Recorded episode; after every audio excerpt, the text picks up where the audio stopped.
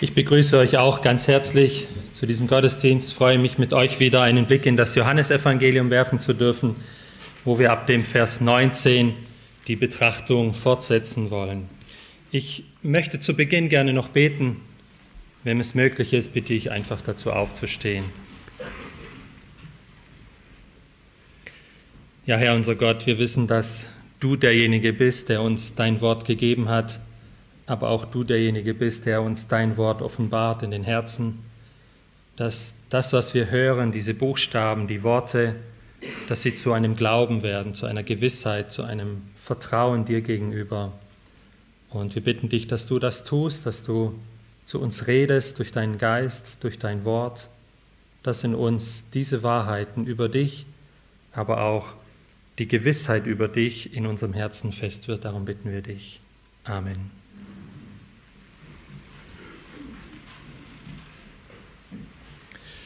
Ja, Ostern ist ja erst eine Woche her und so möchte ich in der Predigt ein bisschen Bezug auf Ostern nehmen.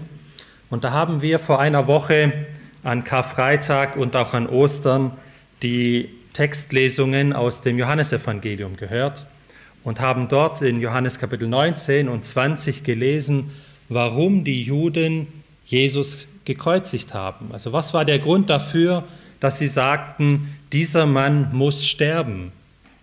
Und wir lesen in Johannes Kapitel 19, ihr könnt es mal aufschlagen. Johannes Kapitel 19, Vers 7. Wir wissen, Jesus wurde gefangen genommen, dann zu Pilatus gebracht. Pilatus hat ihn verhört, hat dann gesagt, ich finde keine Schuld an ihm. Und dann lesen wir im Vers 7, Johannes Kapitel 19, die Juden antworteten ihm, wir haben ein Gesetz und nach dem Gesetz muss er sterben, weil er sich selbst zu Gottes Sohn gemacht hat. Die Juden hatten, welches Gesetz hatten sie denn? Das Gesetz von Gott. Sie hatten ein Gesetz von Gott. Und nach diesem Gesetz muss der Sohn Gottes sterben, weil er sich zum Sohn Gottes machte. Nun, wir wissen, Jesus machte sich nicht zum Sohn Gottes sondern er war der Sohn Gottes. Was für eine Tragik aber, wenn Menschen glauben und meinen, Gott gefällig zu handeln und genau das Gegenteil tun. Und in die, hier in diesem Fall sogar Gottes Sohn ans Kreuz bringen, durch Heiden töten lassen. Was für, eine was für ein Widerspruch im Handeln, im Denken, Gott gefällig zu leben. Wir wissen, dass all das mit Ostern, mit der Kreuzigung, dass das aus Gottes Sicht nicht schiefgegangen ist. Ja, da, haben, da ist Gott nicht irgendwie etwas aus der Hand geglitten, sondern wir wissen, dass all das genau so passieren sollte. Ja, Gott hat es sogar hunderte Jahre vorher in Jesaja oder in anderen Propheten auch vorher angekündigt und bekannt vorher gesagt, dass es genauso geschehen soll. Wir haben heute das Johannesevangelium, wir haben heute das Wort Gottes, aus, aus dem wir unseren Glauben, aus dem wir das, was wir in unserem Leben umsetzen wollen, das, wo wir hier herauslesen, wo wir glauben wollen. Und wir lesen, das haben wir letzte Woche auch gelesen, Johannes Kapitel 20, ab Vers 30, da wird uns gesagt, warum das Johannesevangelium geschrieben wurde habe ich schon öfters erwähnt, aber ich tue es trotzdem. Und dort lesen wir Johannes Kapitel 20, Vers 30. Auch viele andere Zeichen hat nun zwar Jesus vor den Jüngern getan, die nicht in diesem Buch geschrieben sind. Diese aber sind geschrieben, damit ihr glaubt, dass Jesus der Christus ist, der Sohn Gottes, und damit ihr durch den Glauben Leben habt in seinem Namen. Glauben an was? Dass Jesus der Christus ist, unser Retter ist und glauben, dass Jesus Gottes Sohn ist. Und so gebraucht Gott sein Wort, er gebraucht das Evangelium, die Bibel, um uns diesen Glauben, um uns diese Wahrheiten bekannt zu machen. Er gebraucht sein Wort und unter anderem auch Zeugen in diesem Wort, die das bestätigen und genau die Wahrheiten Gottes bekannt machen und verkündigen. Und einer dieser Zeugen, den uns die Schrift nennt, ist Johannes der Täufer. Johannes der Täufer, der zu Beginn aller Evangelien immer aufgerufen wird oder von ihm berichtet wird, der Jesus als den Sohn Gottes bekennt. Und so kommen wir zu unserem Predigtext, Johannes Kapitel 1 ab Vers 19. Und ich möchte die Verse 19 bis 34 lesen. Johannes Kapitel 1 ab Vers 19. Dort lesen wir. Und dies ist das Zeugnis des Johannes, als die Juden aus Jerusalem Priester und Leviten zu ihm sandten, damit sie ihn fragen sollten, wer bist du? Und er bekannte und leugnete nicht, und er bekannte, ich bin nicht der Christus. Und sie fragten ihn, was denn? Bist du Elia? Und er sagt, ich bin es nicht. Bist du der Prophet? Und er antwortete, nein. Sie sprachen nun zu ihm, wer bist du, damit wir Antwort geben denen, die uns gesandt haben? Was sagst du von dir selbst? Er sprach, ich bin die Stimme eines Rufenden in der Wüste. Macht gerade den Weg des Herrn, wie Jesaja der Prophet gesagt hat. Und sie waren abgesandt von den Pharisäern. Und sie fragten ihn und sprachen zu ihm, was taufst du denn, wenn du nicht der Christus bist, noch Elia, noch der Prophet? Johannes antwortete ihnen und sprach, ich taufe mit Wasser. Mitten unter euch steht, den ihr nicht kennt, der nach mir kommt, vor dem ich nicht würdig bin, den Riemen seiner Sandale zu lösen. Dies geschah zu Bethanien jenseits des Jordans, wo Johannes taufte. Am folgenden Tag sieht er Jesus zu sich kommen und spricht, siehe das Lamm Gottes, das die Sünde der Welt wegnimmt. Dieser ist es, von dem ich sagte, nach mir kommt ein Mann, der vor mir ist, denn er war eher als ich. Und ich kannte ihn nicht, aber damit er Israel offenbart wird, deswegen bin ich gekommen, mit Wasser zu taufen. Und Johannes bezeugte und sprach, ich schaute den Geist wie eine Taube aus dem Himmel herabfahren, und er blieb auf ihm. Und ich kannte ihn nicht, aber der mich gesandt hat, mit Wasser zu taufen, der sprach zu mir, auf welchen du sehen wirst den Geist herabfahren und auf ihm bleiben, dieser ist es, der mit heiligem Geist tauft.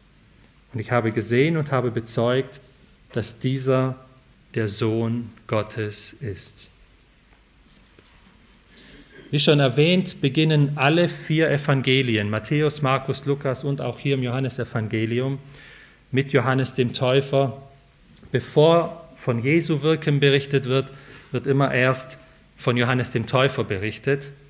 Das zeigt, dass Johannes eine, ein, ein wichtiger Prophet war, dass er eine Bedeutung hatte.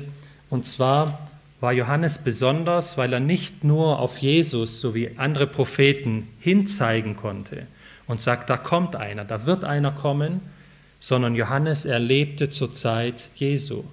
Er konnte direkt, also mit dem Finger auf ihn zeigen und sagen, dieser ist es, dieser ist der Messias, der Christus.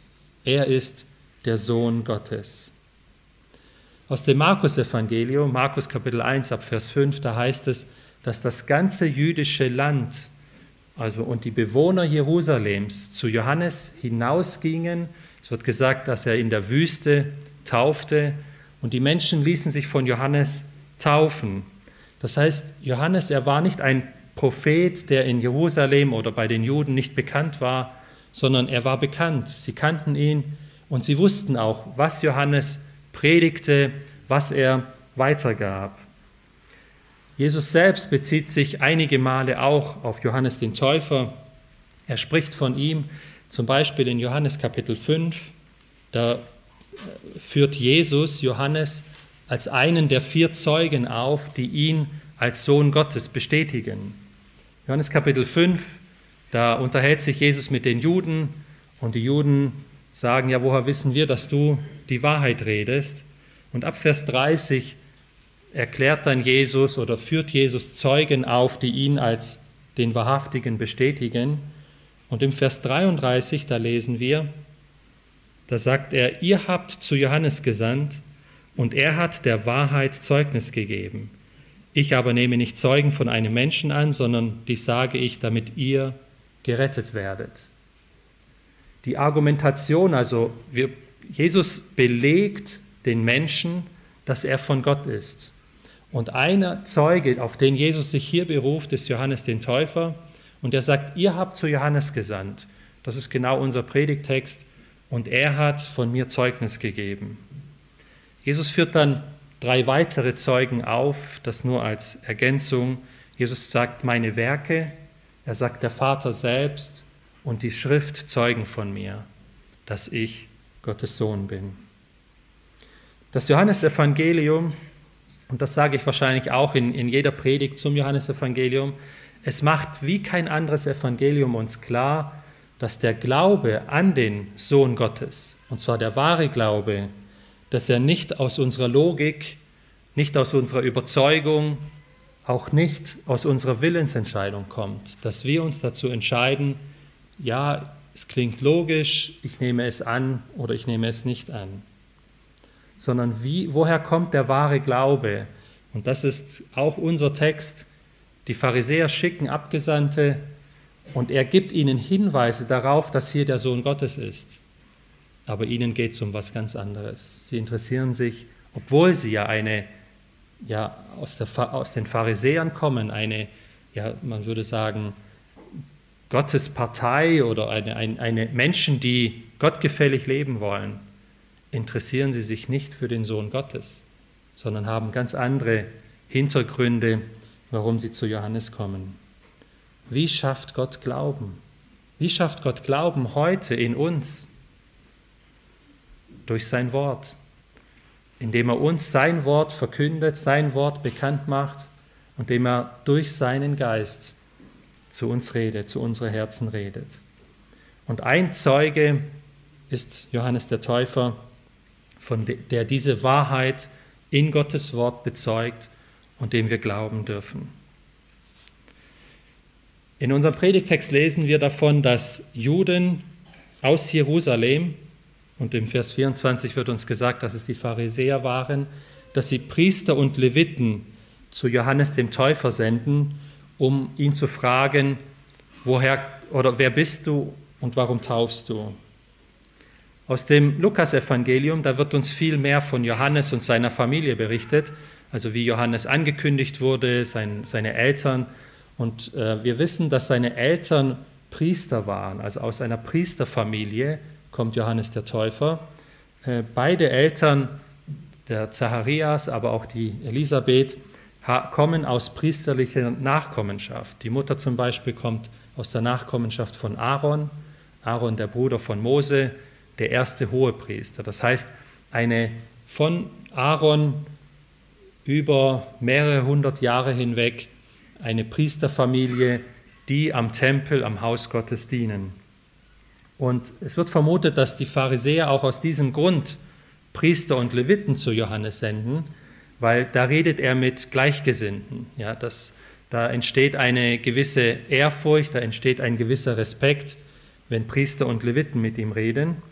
Denn als die Pharisäer zu Johannes kamen, um sich taufen zu lassen, da fielen nicht ganz so schöne Worte. Johannes bezeichnete sie als Otternbrut. Er sagt, bringt der Buße würdige Frucht und er prangert bei ihnen sozusagen diese Scheinheiligkeit an. Sie tun so, wie wenn sie gottgefällig leben wollen. Sie tun so, wie wenn sie sich taufen lassen wollen. Aber im Herzen ging es ihnen um was ganz anderes. Was, was war bei Johannes so das Besondere? Was war der Inhalt seiner Predigt oder warum taufte er? Johannes, er predigte, so wird uns gesagt, die Taufe der Buße zur Vergebung der Sünden. Das ist eine Lehre, das ist eine Predigt, die nicht dem Verständnis und dem Glauben der damaligen Juden entsprach.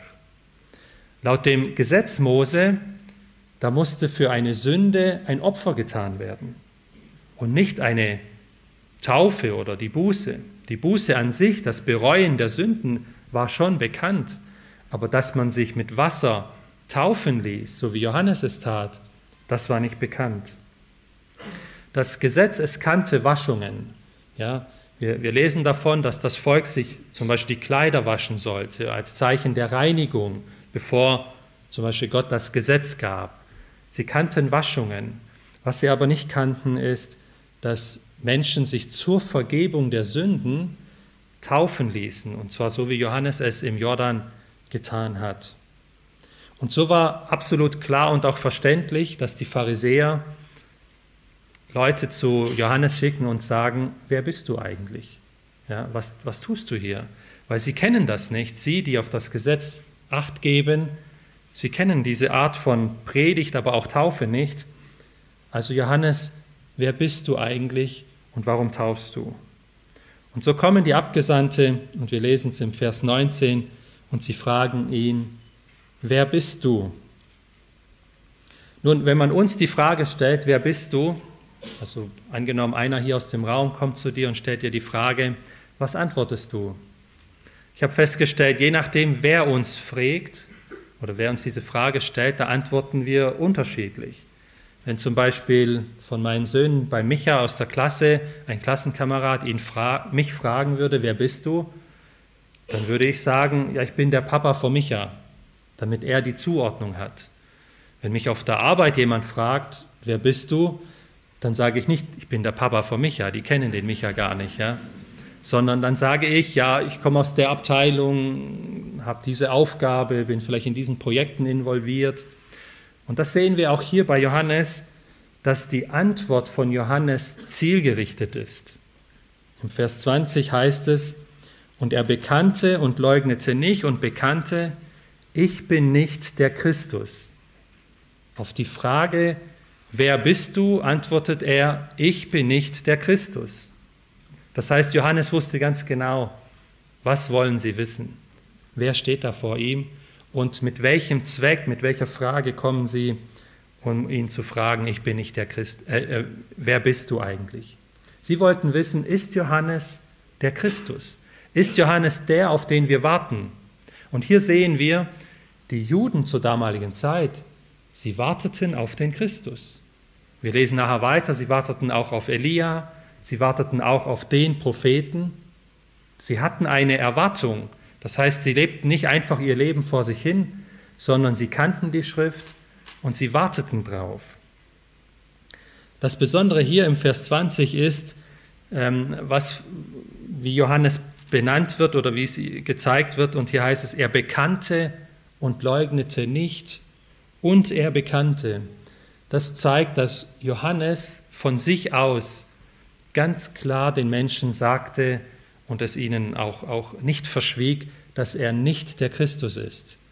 In unserer Textlesung haben wir heute auch gehört aus dem Lukasevangelium, da geht es um den Messias, um den Christus, um Elia oder um den Propheten.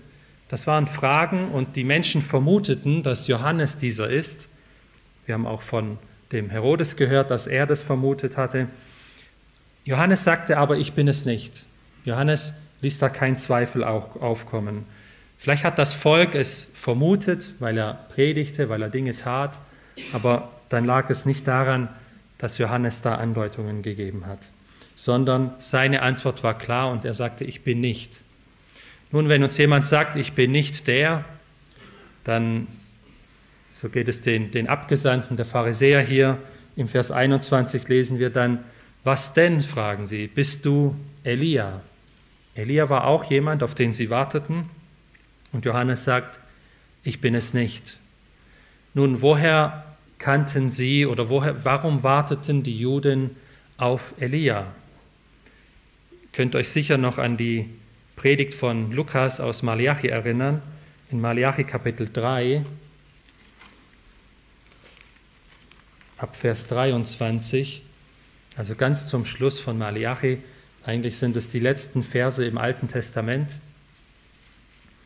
Da heißt es, Malachi Kapitel 3 ab Vers 23, da heißt es, siehe, ich sende euch den Propheten Elia, bevor der Tag des Herrn kommt, der große und furchtbare. Und er wird das Herz der Väter zu den Söhnen und das Herz der Söhne zu ihren Vätern umkehren lassen, damit ich nicht komme und das Land mit dem Bann schlage. Die Juden, sie wussten, dass vor dem Christus Elia auftreten wird. Also vor dem großen Tag des Herrn kommt Elia, der Prophet Elia. Die Frage ist, warum sagt Johannes hier, ich bin es nicht? Wir wissen doch, dass diese Stelle hier in Malachi von Johannes dem Täufer redet. Sogar Jesus sagt es. In Matthäus Kapitel 11, wenn wir da mal hingehen, Matthäus Kapitel 11, ab Vers 13, da spricht, Johannes von, äh, da spricht Jesus von Johannes. Unter anderem sagt er, dass Johannes der Größte unter den Menschen ist. Und im Vers 13 sagt Jesus, denn alle Propheten und das Gesetz haben geweissagt bis auf Johannes. Und wenn ihr es annehmen wollt, er ist Elia, der kommen soll.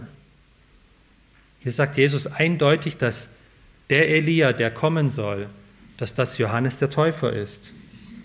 In Markus Kapitel 9, da wird uns von der Verklärung auf dem, also auf dem Berg der Verklärung berichtet, wo ähm, die Jünger mitgenommen wurden, also Petrus, Johannes und Jakobus wurden mit auf den Berg genommen und dort ist Elia und Mose ihnen erschienen.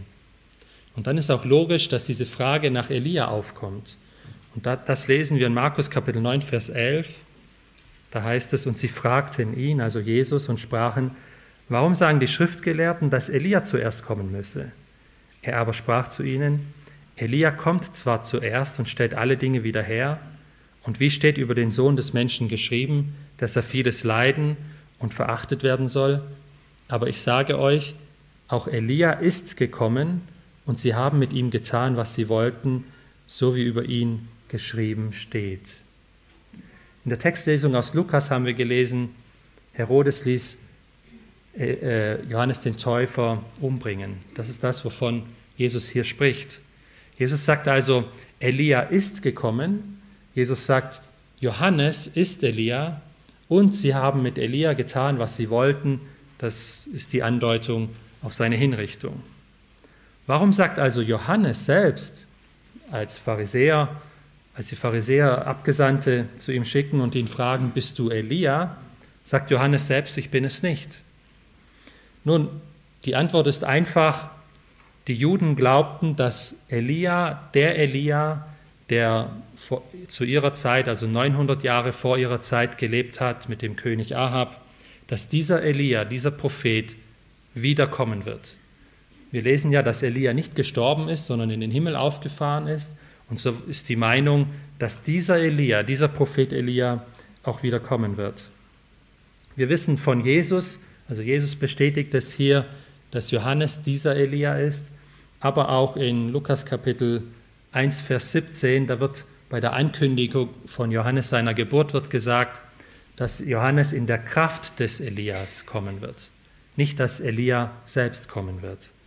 Ja, so viel ganz kurz. Viele gebrauchen diese Stellen, diese Stelle, um zu sagen, ja, die Schrift irrt sich. Jesus spricht von äh, Johannes dem Elia und Johannes selbst sagt, er ist es nicht. Also Johannes ist in der Kraft, er ist in dem Wirken des Propheten Elias gekommen, aber er ist nicht Elia, der Prophet, der zur Zeit äh, des König Ahabs lebte. Zurück zu unserem Text. In Kapitel 1, Vers 21 kommt dann noch eine Frage, und zwar die Frage, bist du der Prophet? fragen sie Johannes. Johannes, bist du der Prophet? Und auch hier antwortet Johannes, nein. Nun, Johannes, er war ein Prophet, aber er war nicht der Prophet, wenn die Juden von dem Propheten redeten. Sie sprachen hier von einem ganz besonderen Propheten, und zwar den, den Mose angekündigt hat. In 5. Mose Kapitel 18, Vers 15, ihr kennt die Stelle wahrscheinlich, ich zitiere sie kurz, da sagt Mose, einen Propheten wie mich wird der Herr, dein Gott, aus deiner Mitte, aus deinen Brüdern entstehen lassen, auf ihn sollt ihr hören.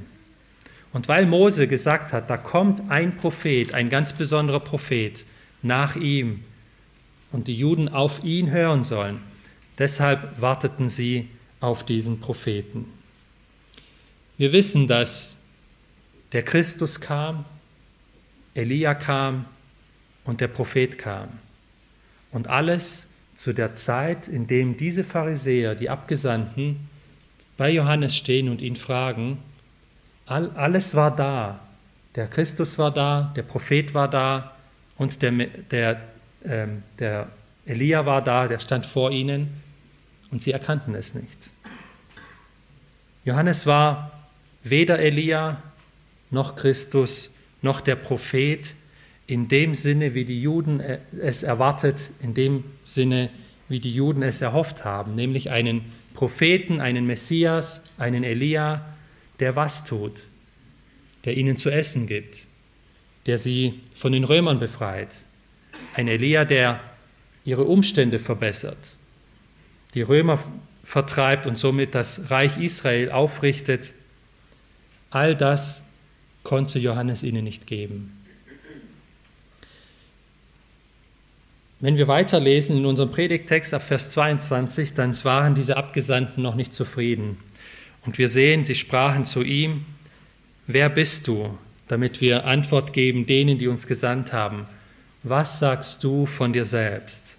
Hier fragen sie also Johannes selbst direkt und sagen, sag uns jetzt, wer du bist.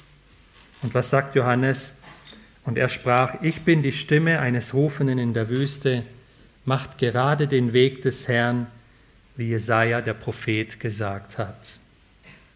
Johannes, er bezeichnet sich selbst als Stimme eines Rufenden in der Wüste. Und da gibt es eigentlich nur eine Stelle in, Johannes, äh, in, in Jesaja, in Jesaja Kapitel 40, Vers 3. Und wenn die Juden wirklich Interesse hätten, wer Johannes ist, und schauen würden, was wird in, Johannes, was wird in Jesaja gesagt, dann würden sie wissen, dass hier der Vorbote des Messias ist, dass hier der Vorbote des Christus vor ihnen steht. Johannes, er war ein besonderer Prophet, allein schon von seiner Herkunft, von seiner priesterlichen Abstammung. Johannes, er war ein Prophet, der den Weg des Herrn bereitet hat. Aber wie bezeichnet er sich selbst? Er sagt, ich bin nur eine Stimme in der Wüste. Johannes macht nicht mehr aus sich, wie, wie die anderen vielleicht erhoffen oder wie er machen könnte, sondern Johannes geht her und sagt, wer er ist, aber in aller Demut und aller Zurückhaltung. Wenn wir weiterlesen, dann sind sie mit dieser Antwort ja nur bedingt zufrieden. Und dann lesen wir, die, den Hauptgrund, warum die Abgesandten zu Johannes gesendet wurden. Im Vers 25 lesen wir, und sie fragten ihn und sprachen, was taufst du denn, wenn du nicht der Christus bist, noch Elia, noch der Prophet? Johannes, was erlaubst du dir? Warum taufst du überhaupt? Du bist weder der Prophet, du bist noch Elia, du bist noch der Christus. Warum taufst du? Und wir lesen Johannes seine Antwort. Er sagte, ich taufe mit Wasser, mitten unter euch steht, den ihr nicht kennt, der nach mir kommt, vor dem ich nicht würdig bin, den Riemen seiner Sandalen zu lösen. Der Hauptgrund, das, was die Pharisäer, das, was die Juden damals beschäftigt hat, ist nicht, welche Bedeutung hat Johannes im Heilsplan Gottes, sondern die Frage ist, Johannes, warum erlaubst du dir, zu Menschen zu taufen? Du bist weder der Prophet noch der Christus noch Elia. Was tust du hier? In Matthäus Kapitel 23, Vers 2, wollen wir nicht aufschlagen, äh, da sagt Jesus, dass die Schriftgelehrten und Pharisäer sich auf den Lehrstuhl Moses gesetzt haben. Sie lehrten das Volk, sie sagten dem Volk, was richtig und was falsch ist. Sie sagten dem Volk, was es zu tun hat, und sie kontrollierten es auch. Sie waren die, diejenigen, die sich zu den Gesetzeshütern erhoben haben und das Volk so im Sinne von, ja, wir sind die Nachfolger von Mose gelehrt haben. Wir wissen, was richtig ist und wir sagen euch, was richtig ist. Und somit ist klar, warum sie hier ein Problem mit Johannes haben. Wer ist Johannes? Er ist nicht mal ein Pharisäer. Also warum tauft er? Warum tauft er? Johannes, seine Antwort ist schlicht und einfach und er sagt, ich taufe mit Wasser. Und wir haben auch heute gehört in den Zeugnissen, dass die Taufe, dass der Glaube durch die Taufe bezeugt und bestätigt wird. Aber was Johannes uns hier sagt, er tauft nur mit Wasser. Wasser an sich hat geistlich gesehen keine Auswirkung. Wasser hat geistlich gesehen bewirkt nichts in uns oder, oder an uns. Wasser kann maximal uns sauber machen, dass wenn wir irgendwo noch Dreck haben oder Schmutz, dann kann Wasser uns abwaschen. Wasser ist aber ein symbolisches Zeichen. Und so sehen wir, dass Johannes hier sofort auf den hinweist, der wichtiger ist, der nicht nur mit Wasser tauft.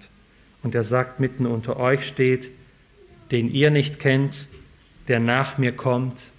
Und dann sagt Johannes, dem ich nicht würdig bin, die Riemen seiner Sandalen zu lösen. Johannes macht hier den Abgesandten von den Pharisäern, den Gesetzeshütern, unmissverständlich klar, dass er Johannes, dass er niemand ist, auf den sie hören müssen. Es gibt aber mitten unter ihnen jemand, der wichtig ist, jemand, auf den sie hören sollten, und derjenige ist so erhaben, der steht so weit über ihnen, dass sie nicht würdig sind, die Riemen der Sandalen zu lösen. Dieses Bild, Riemen der Sandalen zu lösen, ich denke, wir wissen, worum es da geht. Ein, ein Sklave hatte die Aufgabe, die Riemen der Sandalen aufzumachen, wenn der Hausherr nach Hause kam. Es diente dazu, dass der Hausherr sich nicht bücken muss. Es wäre ja Arbeit und das war die Arbeit von Sklaven. Und Johannes, ein Prophet Gottes, der gesandt wurde, um den Messias den Weg zu bereiten, er sagt von sich, ich bin nicht würdig, ihm die Riemen der Sandalen zu lösen. Johannes wusste, um wen es hier geht. Er wusste, dass hier Gott ist, dass hier nicht einfach nur ein Prophet da ist, sondern er ist weit erhabener. Bei dem Kampf der Autorität, wie ich das mal hier benennen will, zwischen den Pharisäern und Johannes, beruft sich Johannes nicht auf seine Position, auf seine Stellung, sondern er sagt, ich bin nicht würdig. Und er weist sofort auf den, um den es wirklich geht, um den, der wichtig ist. Auch heute gibt es immer wieder Menschen, die sich auf Lehrstühle setzen, die behaupten zu wissen, was richtig und falsch ist, die andere lehren und sagen, du musst das tun, das darfst du nicht tun, so musst du dich verhalten, es gibt Menschen, die sich auf Lehrstühle setzen. Hier sehen wir einen Propheten Gottes, einen wahren Diener Gottes und wir sehen seine Haltung. Welche Haltung hatte er? Er weist auf den, der wichtiger ist, nämlich auf Jesus. Und die zweite Haltung ist, er hält sich nicht für würdig. Obwohl er ein berufener Prophet ist, hält er sich nicht für würdig, die Riemen der Sandalen zu lösen. Das heißt, er hält sich nicht einmal würdig, ein Diener, ein Sklave zu sein. Das ist die Haltung eines wahren Propheten, eines wahren Diener Gottes. In dem zweiten Textabschnitt, vielleicht habt ihr euch gewundert, warum ich diesmal so viel Text äh, nehme. Ich wollte einfach mal vorankommen im Johannesevangelium. Aber ich denke, dass viele Inhalte auch bekannt sind. Und da lesen wir das Zeugnis von Johannes über Jesus. Und da wird uns gesagt, dass am folgenden Tag, hier wird uns also, wenn wir zum Beispiel im Vers 35 schauen, da heißt es am folgenden Tag, Vers 43 am folgenden Tag. Hier werden mehrere Tage, aufeinanderfolgende Tage beschrieben. Und am folgenden Tag, also nachdem er diese Aussage zu den Abgesandten der Pharisäer gemacht hatte, sieht er Jesus zu sich kommen und spricht, siehe das Lamm Gottes, das die Sünde der Welt wegnimmt. Dieser ist es, von dem ich sagte, nach mir kommt ein Mann, der vor mir ist, denn er war eher als ich. Johannes, er predigte ja die Buße zur Vergebung der Sünden und taufte, um das zu bezeugen. Wir wissen aber, dass damit Sünden vergeben werden können, reicht es nicht, in einen Fluss zu steigen sich zu waschen und rauszugehen und sagen, mir sind meine Sünden vergeben. Das, das geht nicht, das funktioniert so nicht. Sondern Sünden können nur vergeben werden, wenn Blut dafür vergossen wird. Und zwar indem, dass ein Leben genommen wird. Für Sünde muss es, also der Sold der Sünde ist der Tod. Johannes, der Bote, der Zeuge Gottes, er sagt, wer dieses Lamm Gottes ist, wer dieses Opfer ist, und er weist auf Jesus und sagt, er ist, siehe, das Lamm Gottes. Wenn wir anschauen wollen, welche Bedeutung die Opfer haben, wenn wir wissen wollen, was dieses Lamm Gottes getan hat, dann können wir in 3. Mose anschauen, wie viele Opfer es dort gab. Da wird unterschieden, war es eine bewusste Sünde, eine unbewusste Sünde, war es, hat, hat ein anderer Schaden davon, hat ein anderer nicht Schaden davon. Und was wir dort immer lesen ist, für Schuld, für Sünde, für ein Vergehen, selbst unbewusst, ungewollt, braucht es ein Opfer. Verschiedene Opfer werden uns aufgezeigt. Johannes fasst all diese Opfer zusammen und sagt, siehe, das Lamm Gottes, das die Sünden der Welt wegnimmt. Ein Lamm, ein Opfer, das genug ist. Ein Opfer, das alles auf sich nimmt. Und was dieses Lamm auf sich genommen hat, das können wir in Jesaja Kapitel 53 lesen. Jesaja Kapitel 53 ab Vers 4.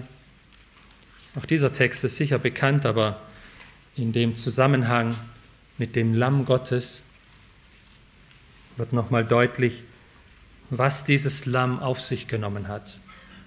Jesaja Kapitel 53 ab Vers 4, da lesen wir: Jedoch unsere Leiden, er hat sie getragen, und unsere Schmerzen, er hat sie auf sich geladen. Wir aber, wir hielten ihn für bestraft, von Gott geschlagen und niedergebeugt. Doch er war durchbohrt um unserer Vergehen willen, zerschlagen um unserer Sünden willen. Die Strafe lag auf ihm zu unserem Frieden, und durch seine Striemen ist uns Heilung geworden.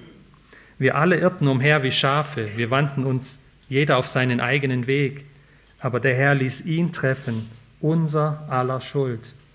Er wurde misshandelt, aber er beugte sich und machte seinen Mund nicht auf wie das Lamm, das zur Schlachtung geführt wird, und wie ein Schaf, das stumm ist vor seinen Scherern, und er machte seinen Mund nicht auf.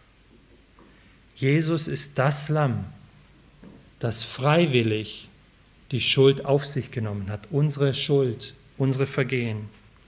Und Jesus hat nicht nur unsere Sünden auf sich genommen, sondern all die Folgen, all die Auswirkungen, die Sünde auf unser Leben hat, hat er auf sich genommen, und zwar um von uns wegzunehmen. Und das bezeugt Johannes. Johannes ist ein Zeuge, der sagt, dieser ist das Lamm Gottes, der die Sünde der Welt wegnimmt. Doch wir wissen, dass Jesus nicht nur ein Lamm ist. Es ist nicht nur ein Opfer, das hinhalten muss für Sünden von anderen, sondern Jesus ist auch der Sohn Gottes. Und das bezeugt Johannes in den weiteren Versen. Ab Vers 30 lesen wir, Johannes Kapitel 1, ab Vers 30.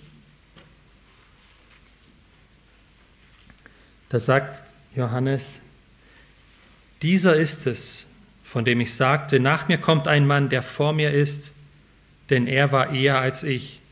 Und ich kannte ihn nicht, aber damit er Israel offenbar wird, deswegen bin ich gekommen, mit Wasser zu taufen. Und Johannes bezeugte und sprach, ich schaute den Geist wie eine Taube aus dem Himmel herabfahren, und er blieb auf ihm. Ja, hier spielt Johannes auf die Taufe Jesu an. Und er sagte, und ich kannte ihn nicht, aber der mich gesandt hat, mit Wasser zu taufen, der sprach zu mir, auf welchen du sehen wirst den Geist herabfahren und auf ihm bleiben, dieser ist es, der mit heiligem Geist tauft. Und ich habe gesehen und habe bezeugt, dass dieser der Sohn Gottes ist.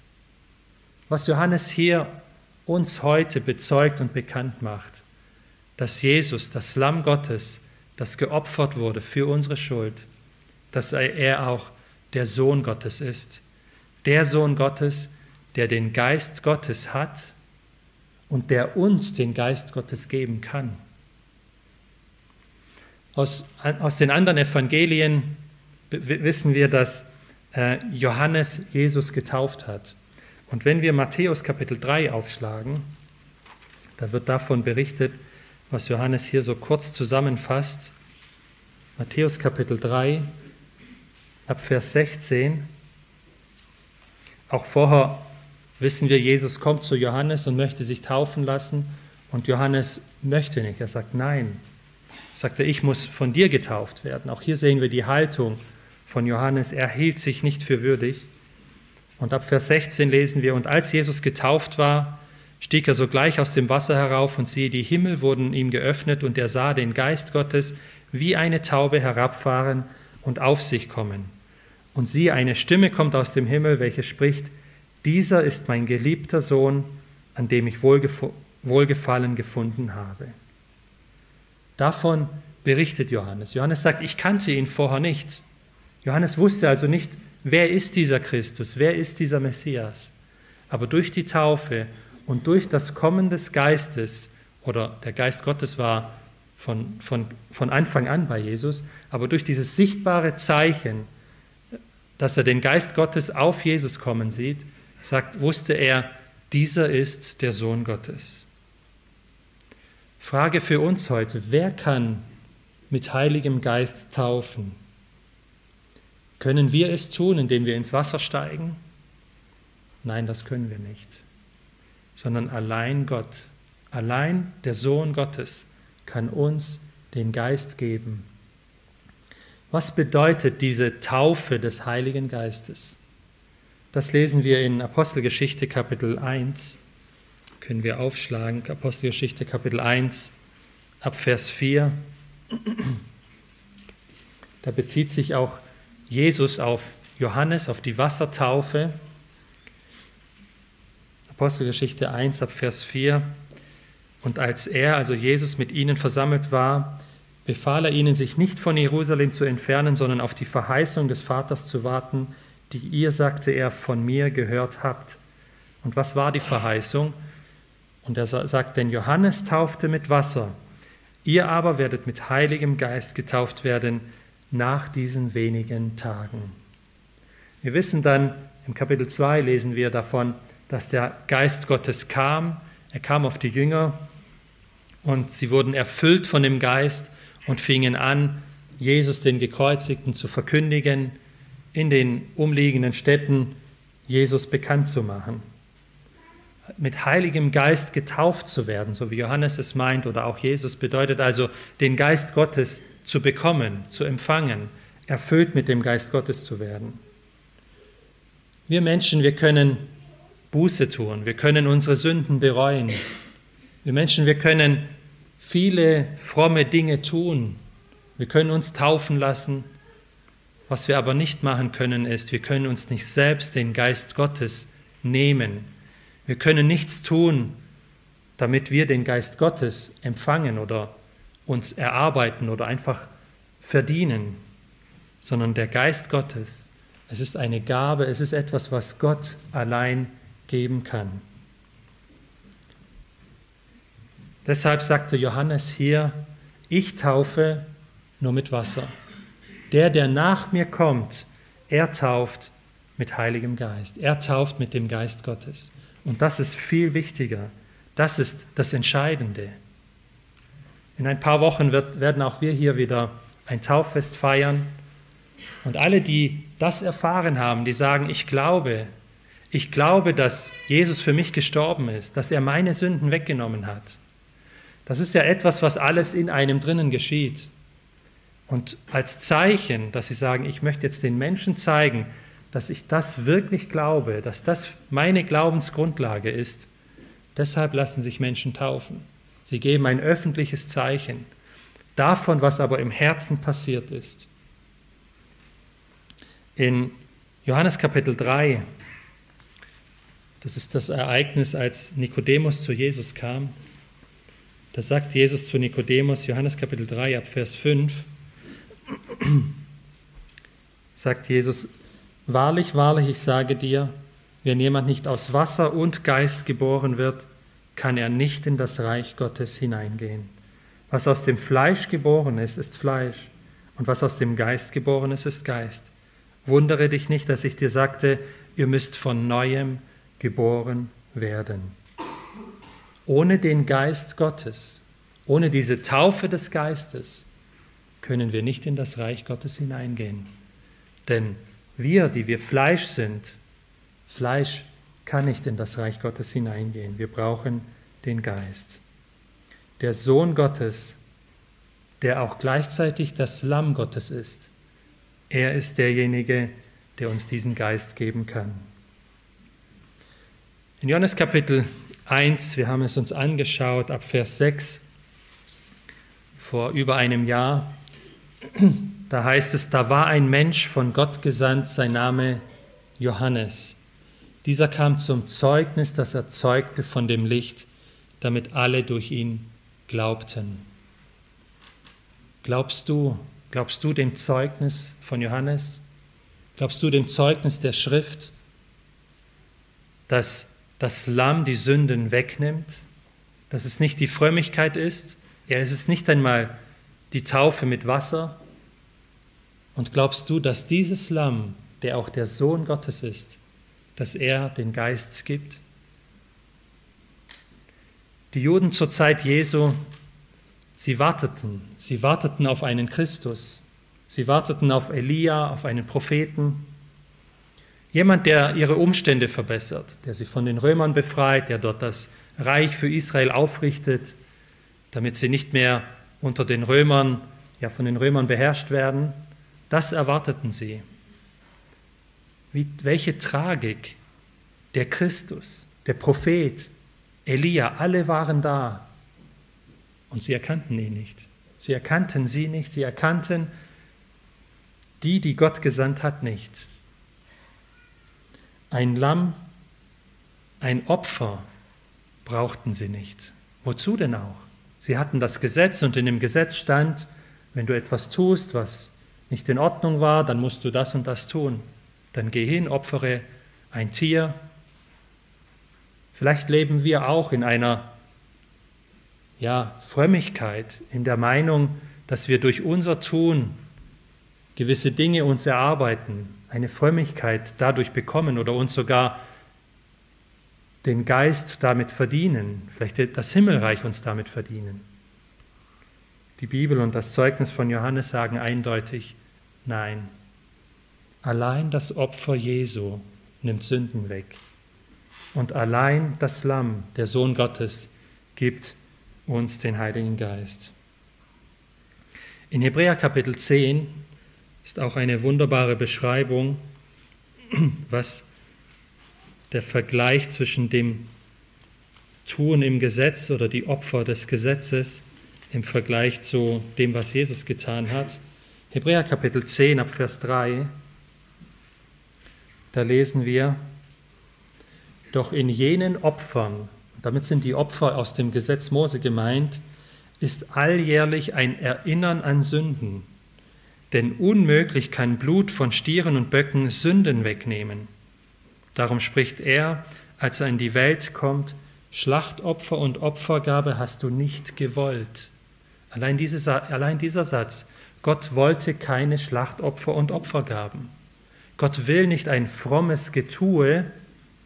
Und dann lesen wir weiter, einen Leib hast du mir bereitet.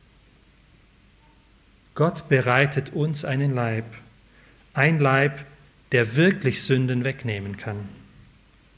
Im Vers 10 dann noch, vielleicht die Technik, das habe ich nicht, den Vers habe ich nicht genannt, aber im Vers 10 lesen wir, in diesem Willen, in diesem, in wessen Willen, im Willen Gottes sind wir geheiligt durch das ein für alle Mal geschehene Opfer des Leibes Jesu Christi. Es ist erst eine Woche her, deswegen darf ich mich noch auf Ostern und Karfreitag ein bisschen beziehen. Eine Woche her, wo wir daran gedacht haben, dass Jesus, das Lamm Gottes, sich selbst hingegeben hat. Und wir haben an Ostern gehört, er, hat, er wurde nicht umgebracht, sondern er hat sich den Menschen hingegeben. Er hat sich geopfert und er hat auch die Vollmacht, dieses Leben wieder zurückzunehmen, indem dass er aus den Toten aufersteht. Jesus hat sich hingegeben, aber Jesus ist auch wieder auferstanden und erlebt. Und ich möchte mit herrlichen Worten aus dem Galaterbrief abschließen. Galater Kapitel 4, ab Vers 4. Da lesen wir, was wir in diesem Opfer, was wir darin haben, dass wir seinen Geist bekommen. In Galater 4 ab Vers 4. Als aber die Fülle der Zeit kam, sandte Gott seinen Sohn, geboren von einer Frau, geboren unter dem Gesetz, damit er die loskaufte, die unter dem Gesetz waren, damit wir die Sohnschaft empfingen. Weil ihr aber Söhne seid, sandte Gott den Geist seines Sohnes in unsere Herzen, der da ruft, aber Vater. Also bist du nicht mehr Sklave, sondern Sohn. Wenn aber Sohn, so auch Erbe durch Gott. Ist das nicht herrlich? Gott nimmt nicht nur unsere Sünden hinweg, sondern Gott macht uns zu seinen Kindern, zu seinen Erben. All diejenigen, die das glauben, die das erfahren haben, lade ich herzlich ein, ihn zu verherrlichen, ihm den Dank darzubringen. Denn das ist unsere Berufung, dass wir dieses herrliche Wort nicht nur hören, sondern ihn auch dafür preisen und verherrlichen. Amen.